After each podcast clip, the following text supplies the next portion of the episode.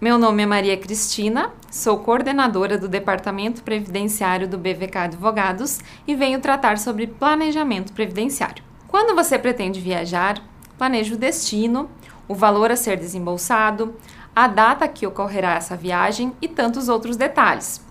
E quando você pretende comprar um veículo ou adquirir um imóvel, também planeja, não é? Mas e quanto à sua aposentadoria?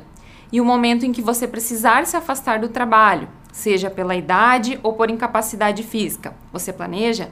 Muito ocorre de o trabalhador alcançar os seus 50, 60 anos e, ao pretender fazer um estudo sobre o seu caso, depara-se com situações como essa: empresas onde trabalhou fechadas, o que inviabiliza o acesso à documentação, a necessidade de indenização ou complementação de contribuições, com encargos elevados em razão do tempo já decorrido, impossibilidade de melhora na renda do benefício justamente pela falta de um planejamento prévio, dentre outras situações desfavoráveis que a falta deste planejamento traz. E aí, esse trabalhador se sente desamparado e sem escolhas em um momento de vida em que busca a segurança e a tranquilidade financeiras. Em face destas situações, o planejamento previdenciário ganha muita relevância. Por isso, irei abordar alguns pontos que talvez o façam repensar. O que é o planejamento previdenciário e para que serve? O planejamento visa organização e plano de ação. Quanto a algo, no caso da previdência, a busca pelo planejamento previdenciário direcionado resulta em maior segurança, maior ganho financeiro e de tempo, servindo como um norte na tomada de decisões pelo trabalhador. E quem pode fazer planejamento previdenciário? Ele é indicado para todo trabalhador contribuinte da Previdência Social, INSS, ou servidor público, vinculado a um regime próprio de previdência, que ingressa ou já esteja vinculado ao sistema previdenciário e busque um estudo prévio para ter uma visão ampla de onde está e para que direção pretende ir, quando se fala em previdência e aposentadoria. E como funciona o planejamento?